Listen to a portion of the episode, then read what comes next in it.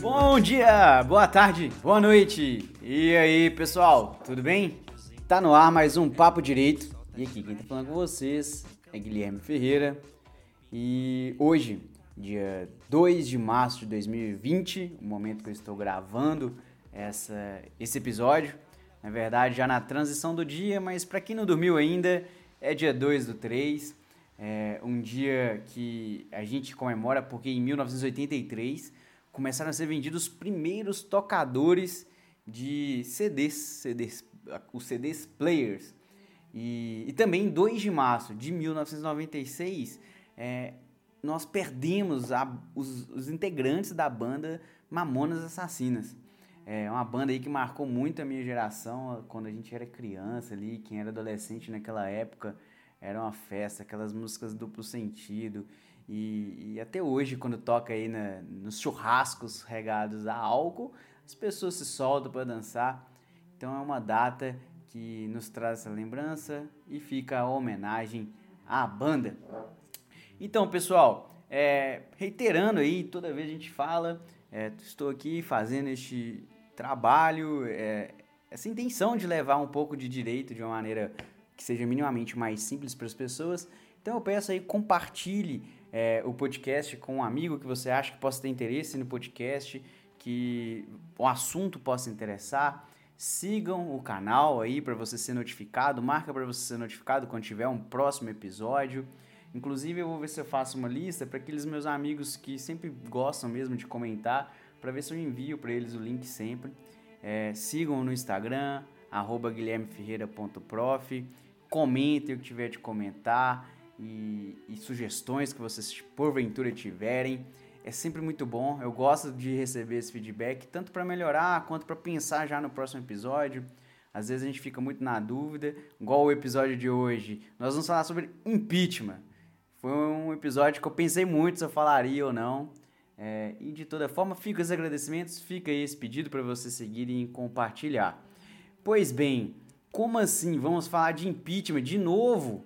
Uai, sim, de novo o impeachment, o termo vem sendo comentado no Brasil. Às vezes isso já nos demonstra uma fragilidade democrática muito grande. Eu mesmo, como professor de direito constitucional, eu fico é, preocupado e chateado todas as vezes que, ao ser debatido o último caso de impeachment da presidenta Dilma Rousseff, quando as pessoas argumentam pelo simples fato do governo dela não, não ter sido bom. É, é algo que nos preocupa enquanto democracia, porque o impeachment não serve para isso, né? O impeachment é um instituto que serve para retirar um presidente que comete um crime de responsabilidade, que temos ali as justificações na lei própria, mas que não é a, a gestão ruim. Isso aí é uma questão da democracia, a gente deve escolher aquele que nós achamos melhor. Enfim, claro, respeito muito aqueles que acham que foi configurado um crime de responsabilidade, por isso ela deveria ser impeachmentada. Aí é um outro argumento, é uma outra lógica que aparentemente a nossa democracia é abarca, o Instituto está aí para isso. Mas por que, que eu estou querendo falar sobre impeachment logo agora? É, na semana passada, no meio do carnaval, eu separei uns textos para ler sobre o caso que o nosso presidente, Jair Bolsonaro, ele faz uma. Não vou usar a palavra piada, ele usa de um duplo sentido da língua para insinuar que uma jornalista, a Patrícia Campos Melo, é, tinha tido alguma vantagem ou interesse sexual para obter é, uma reportagem. Era uma reportagem que fazia críticas ao presidente, a questões relativas à campanha eleitoral de 2018. E no meio que eu estava ali procurando isso, já foi ainda noticiado em pleno carnaval, todo mundo ali pulando carnaval, preocupado com a sua folia, o presidente divulgando alguns vídeos nas redes sociais, para ser mais específico, do WhatsApp, convocando as pessoas para uma manifestação. E não era simplesmente convocando para manifestação, era para é, convocando alguns vídeos com um teor um pouco militarizado, convocando que as pessoas viessem tomar o poder, que o presidente cristão queria governar e não conseguiria pelo Congresso. e ele estaria divulgando isso e teve reações tanto dos ex-presidentes, de ministros do STF, do presidente da Câmara. Então nós tivemos manifestações de alguns partidos, todos de maneira bem a é, criticar essa postura e, e, essas falas do presidente. Mas, pois bem, vamos tentar aí pegar por partes e, e voltar primeiro no caso que ele fala para jornalista. Quem não ouviu, ouve aí, eu vou colocar um pedaço para vocês. Final de 2018 para o Ministério Público, ele diz do assédio da jornalista dele, ela queria, ela queria um furo, ela queria dar um furo. pois bem, como eu disse, eu não vou chamar isso nem de piada, é, talvez para quem está na quinta série isso possa parecer uma piada. De toda forma, é uma insinuação relativa a uma questão sexual para uma pessoa que está ali trabalhando, que é uma repórter que está noticiando, seja reportagens é, que agradem ou não o presidente e, e, e quem o apoia. É, não há indícios de, de fraudes ou de inverdades quanto a fatos. Claro que todas as notícias elas devem ser vistas em contextos e cada um tira suas conclusões. Não dá para a gente fazer um julgamento da notícia aqui pelo simples fato do que foi noticiado.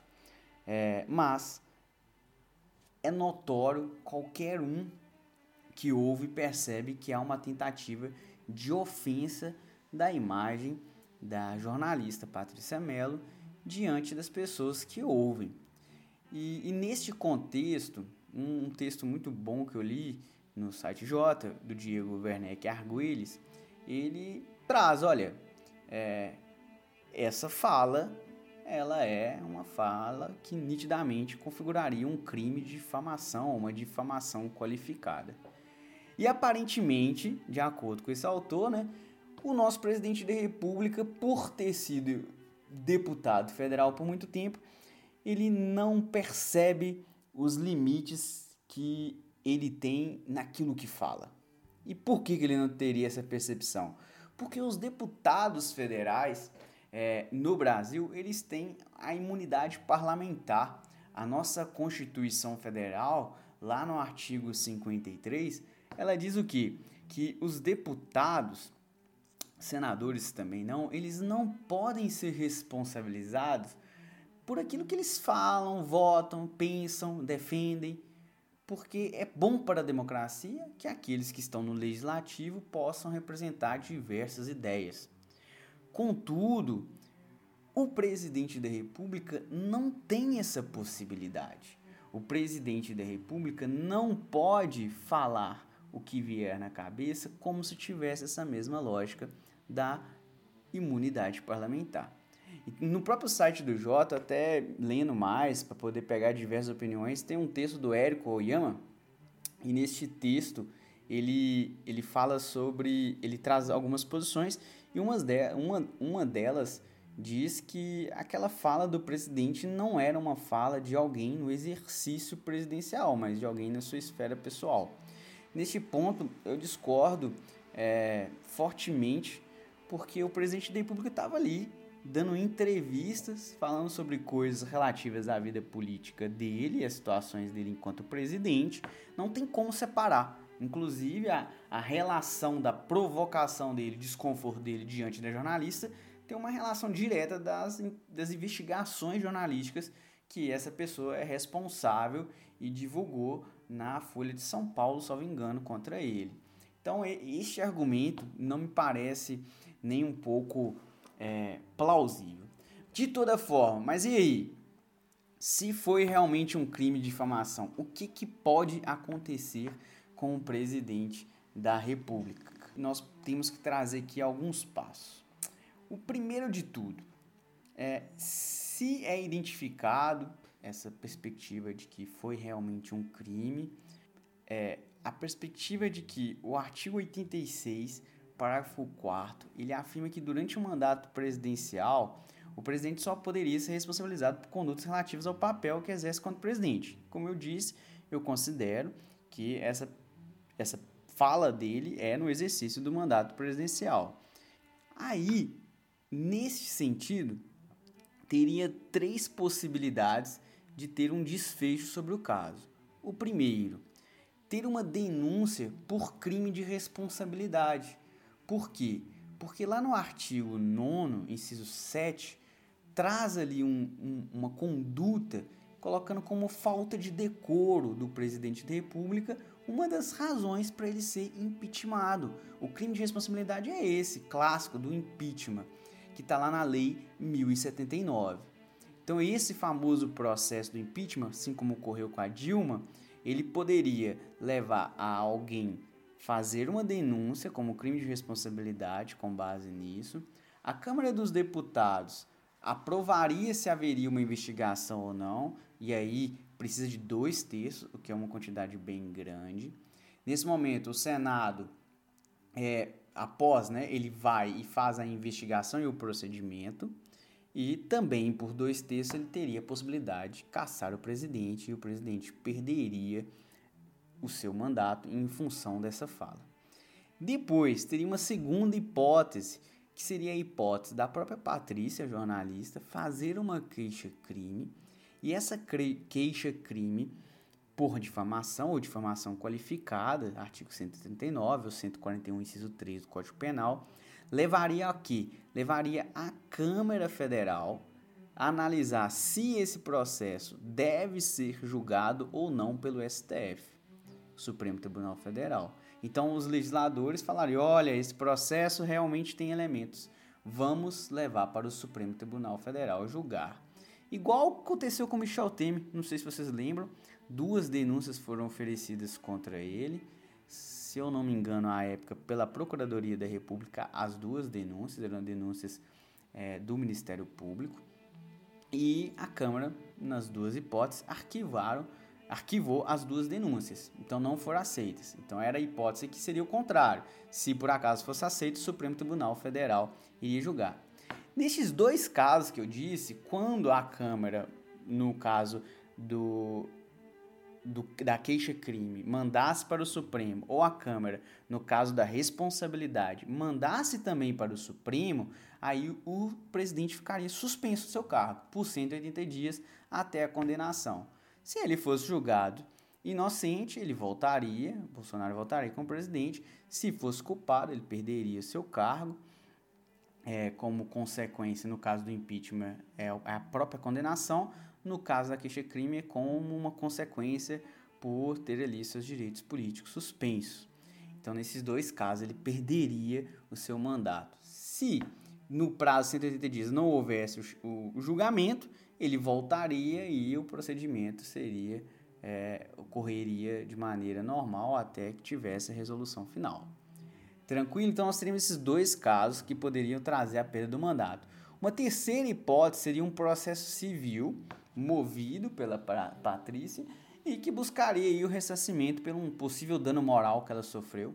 É possível, né? Se a gente parar a pensar o presidente da República fazendo é, comentários desse nível, ofenda a moral da pessoa, a personalidade dela, traria ali uma, alguns, algumas repercussões na vida dela, o que poderia ser dito como um, um dano moral. Então nós teríamos essas três possibilidades. Lembra que eu falei que eu li também um outro texto do Érico Oyama? É, eu também ouvi um podcast da, da última semana dos, do Mamilos que trouxe essas questões. Um podcast recomendo aí para o pessoal ouvir, bem interessante. Então, nesse artigo do Érico, ele ainda traz é, a, a fala de, de uma professora da F, um professor da FGV, ele chama Roberto Dias, que ele fala, olha, ainda haveria uma quarta possibilidade, que seriam ações civis públicas de quem protegeria interesses coletivos por um dano moral coletivo, as mulheres ou as jornalistas. Essa hipótese, para mim, ela é muito mais fraca. Então, para mim, o que, que eu penso diante dessa parte da polêmica aí, em face da jornalista? Acho que é, ocorreu um crime de difamação, então haveria essa possibilidade da queixa-crime e ser analisado pelo, pelos deputados se o processo seria julgado pelo Supremo ou não. A situação política dele é, é confortável por um lado, mas muito desconfortável por outro. Primeiro, porque é, como eu vou dizer, ele provocou em seguida o Congresso Federal. E também porque ele não tem tido aprovação para passar as pautas mais delicadas. Por outro lado, existe uma pauta econômica estrutural que tem tido muita aprovação e que aparentemente não é interesse dos congressistas perder essa oportunidade. Então, assim, no fundo, acho que não daria em nada como crime de responsabilidade, então ficaria suspensa essa possibilidade. Depois que ele deixasse de ser presidente da República, aí sim a Patrícia poderia oferecer essa, essa denúncia e ser processado como um cidadão qualquer mortal como nós. Enquanto isso, não seria processado, seria arquivado. Mas essa é só uma possibilidade e essa é uma especulação. Enquanto impeachment, menos ainda. Acho que apesar de realmente enquadrar uma falta de decoro de um presidente da República falar isso em uma entrevista, acho que o nosso Congresso não levaria isso para frente. Mas mais uma vez, é uma especulação política. Em termos de é, configuração jurídica, eu acredito que houve uma configuração jurídica. Tranquilo, pessoal?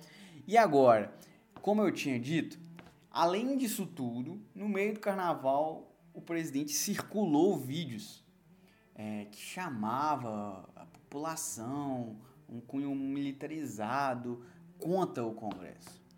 E o artigo 85 da nossa Constituição fala que são crimes de responsabilidade os atos do presidente que atentem contra a Constituição e, especialmente, contra o livre exercício dos poderes no caso legislativo, judiciário, inclusive o Ministério Público e as unidades da federação.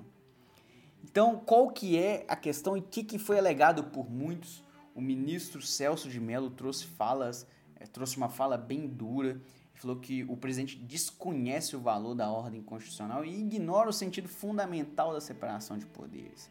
E ele trouxe ali dizendo que é uma ofensa às instituições assim como ex-presidentes da República, o FHC, o Lula, é, o Fux disse que se o, o STF for provocado, ele poderia vir a ter que manifestar sobre o caso é, de maneira a responder essa, essa, essa ofensa aí, ou essa possível ofensa à separação de poderes.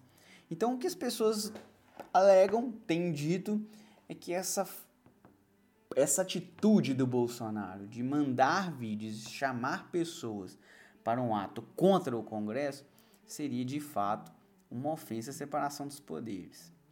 Bem, eu acho que esse caso está ali naquele limite entre o certo e o errado, em que não é muito bem nítido e que pode ser defensável para um lado e para o outro. Pode ser defensável para o lado da liberdade de expressão do presidente, de fazer uma, uma pressão política para que as suas pautas sejam aprovadas, assim como há também a possibilidade de dizer que ele está realmente é, interessado em inflamar a população contra o Congresso e uma ameaça que abala as estruturas de separação de poderes. Eu, principalmente, eu fico mais preocupado com essa segunda hipótese quando nesses vídeos é, em falas que vão girando em torno do presidente, há uma, um pedido de intervenção militar, a, a figura de militares em vídeos, como se o povo fosse retirar o Congresso e colocar os militares. O que é nitidamente inaceitável. Para mim, a democracia é um valor que eu não consigo negociar. É exatamente graças a ela que eu estou gravando aqui na minha casa é, com a presença da Margarida que é só eu ligar o microfone ela pula na mesa, que eu posso falar. É graças a essa democracia que eu posso ouvir, que eu posso discordar, que eu posso ter amigos que vão criticar por estar tá fazendo um podcast que está falando é, de atos que eu não concordo do presidente, ainda que eu tente aqui ao máximo fazer o ponto de vista dos dois, mas isso é a democracia. Então isso me preocupa muito. Então assim, eu não consigo afirmar, em hipótese alguma, é, que é nitidamente um crime de responsabilidade, assim como diz a Constituição, que ele está ofendendo a separação dos poderes. Mas que as suas falas, elas, elas não são falas condizentes com o presidente da República, ofendendo esse decoro que deveria ser exigido de um presidente. e uma razoabilidade de respeito às instituições democráticas, pelo menos politicamente, para mim não é. Como eu disse, é, tudo isso, inclusive essa hipótese de um crime de responsabilidade por ofender a separação dos poderes, dependeria de uma força política, de um movimento político para responsabilizar o presidente. E o mais irônico é que, se por um lado é, há um movimento de uma pequena, pequena parte da população, e até desses vídeos que dão um cunho militarizado para substituição do lugar do Congresso, seria justamente a retirada do presidente pelas vias democráticas do impeachment, ou pelo menos pseudo-democráticas em alguns casos, é que assumiria um militar, uma vez que o vice-presidente da República é um militar. Então a retirada do presidente que o povo em tese apoia em sua maioria, porque colocou ali, votando numa eleição, é que colocaria um militar. São são as nuances aí dessa complexidade desses arranjos políticos. Eu fico muito preocupado com qualquer fala que ataque as instituições democráticas. Sou um professor de direito constitucional é, e, e para nós, pelo menos para a maioria de todos aqueles meus colegas que eu converso, isso, isso é um valor que a gente não aceita negociar. E a fala do presidente poderia ameaçar e colocar em xeque é, a nossa democracia. No fim, eu acho que é, não vai dar em nada, a não ser esse estranhamento, esse desgaste político. É, não tem vencedores e nem perdedores em todos esses contextos. Quem sai perdendo é a nossa sociedade como um todo. Nós vamos ver cenas do próximo capítulo e eu tenho uma esperança, acho que vã, de que o presidente passará a respeitar as instituições, falar menos coisas desse tipo que ameaçam os terceiros, que ameaça a dignidade de uma mulher jornalista e, e tudo mais. Tranquilo, pessoal? Esse episódio ficou um pouco grande, é muito delicado. Eu pensei muito se eu falaria ou não sobre isso, porque é, hoje em dia é muito difícil estabelecer um diálogo falando de política, mas eu imagino que essa é uma função minha. Falar, eu acho que eu não, acho que eu nem peguei pesado com o presidente, porque no final das contas eu acho que não daria nada contra ele, não vai dar em nada contra ele, mas que a grande maioria das pessoas que eu converso, inclusive, mesmo sendo apoiadores dele, acham muito é, falta de razoabilidade e sensatez suas condutas. Tranquilo? Neste episódio eu usei um áudio do UOL, é, comento aqui, deixo lá os créditos e, e no mais eu vou pedir aí mais uma vez, sigam o canal, deixem um recado lá no Instagram sobre esse episódio, comentando, falando qualquer coisa, estabelecendo esse diálogo aí contínuo. E fica um grande beijo para todo mundo. Mais uma vez, muito obrigado. Vamos caminhar.